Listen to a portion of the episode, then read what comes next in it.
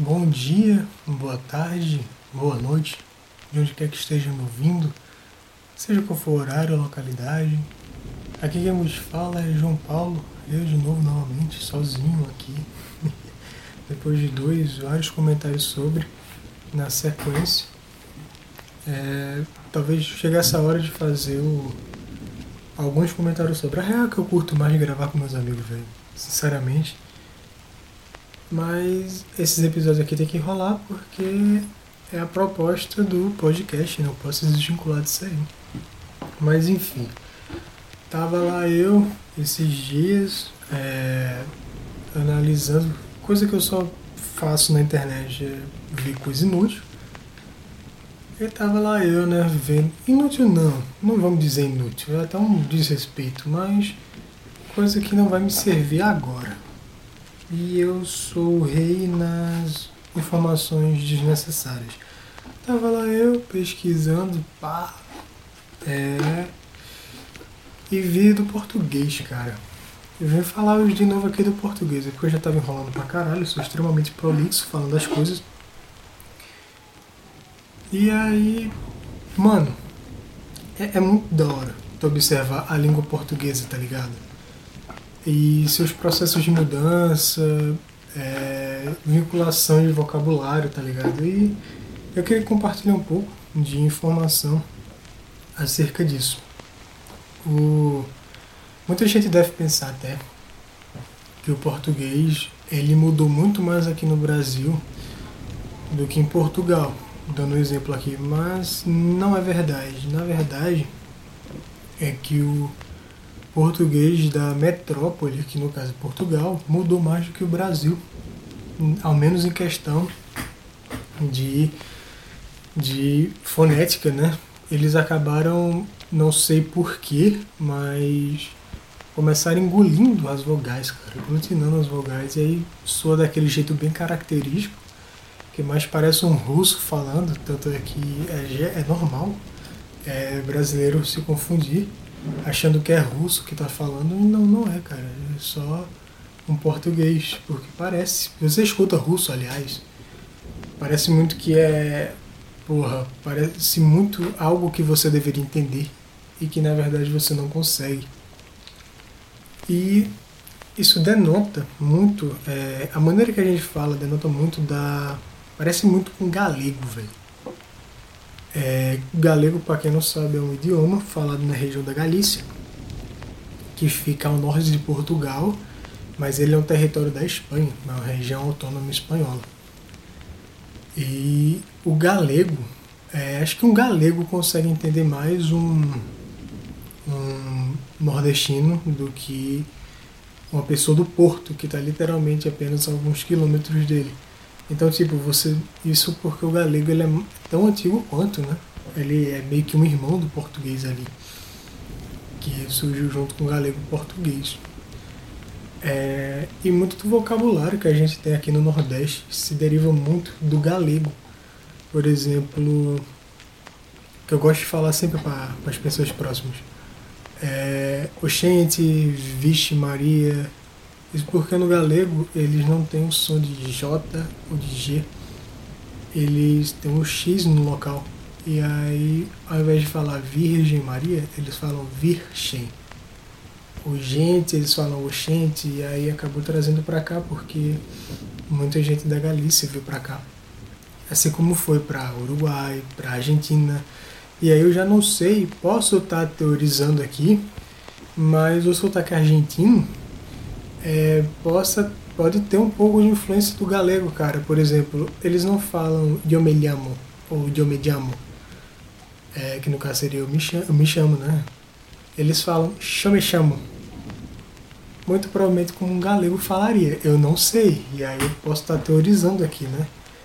No mais, é, acho que o português do Brasil ele mudou muito mais na questão de vocabulário Acho que vocabulário a gente deu muito mais. Como é que eu posso dizer? Muito mais incrementado com é, adições regionais, né? Uma coisa mais regional. Mas acho que a cadência rítmica, é, a fonética é mais arcaica do que o português europeu.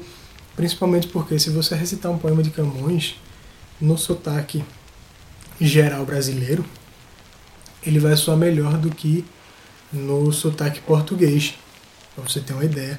Eu tô falando aqui sem pauta, sabe? Eu só realmente pensei em gravar isso aqui.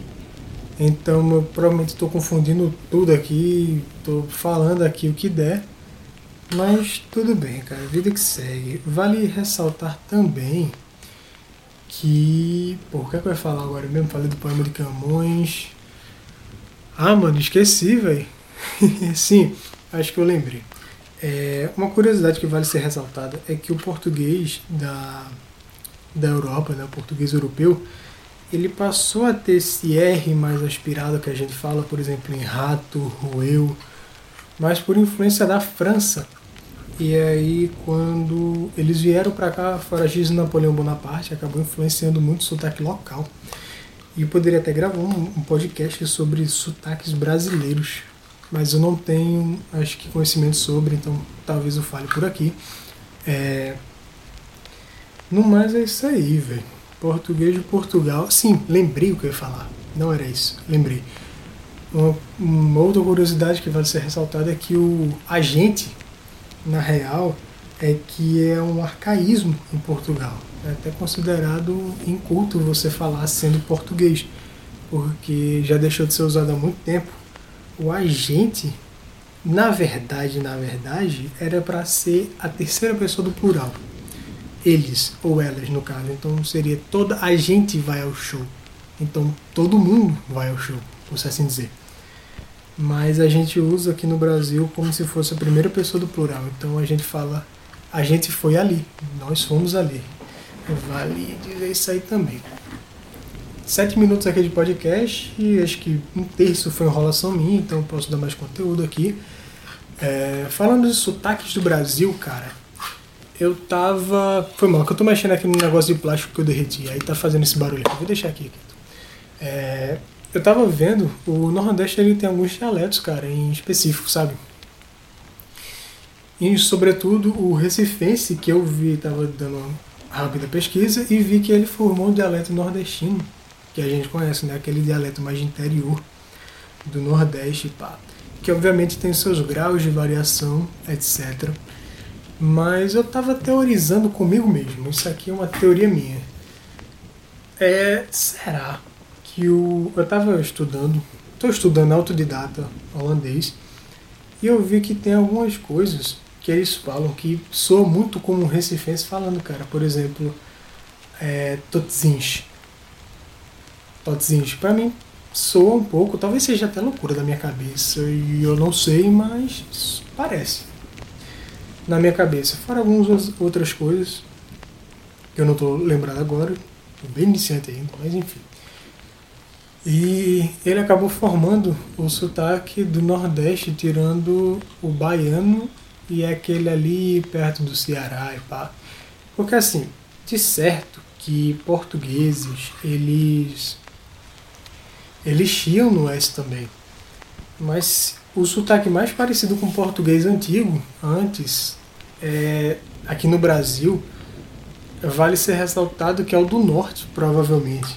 Lá eles teve muito, tiveram muita influência portuguesa e o sotaque eu acho que pouco mudou, apenas com algumas adições regionais de vocabulário. Mas é isso aí, velho. É isso aí. É, o nosso português ele é mais conservado é, das raízes do que o português da metrópole propriamente dito. Muito provavelmente, assim, pelo que eu li. Se não, se não for, posso estar errado, sou aberto sempre a novas ideias. E é isso aí, meu brother. Acho que vai dar para acabar aqui. Deu quase 10 minutos. Tô com problema de estômago, tô arrotando aqui direto, mas faz parte. Tudo bem.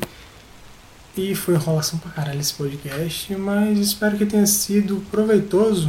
Valeu, é nóis, tamo junto. Segundo episódio de português, porque é a única coisa que eu consigo falar bem e eu ainda falo mal.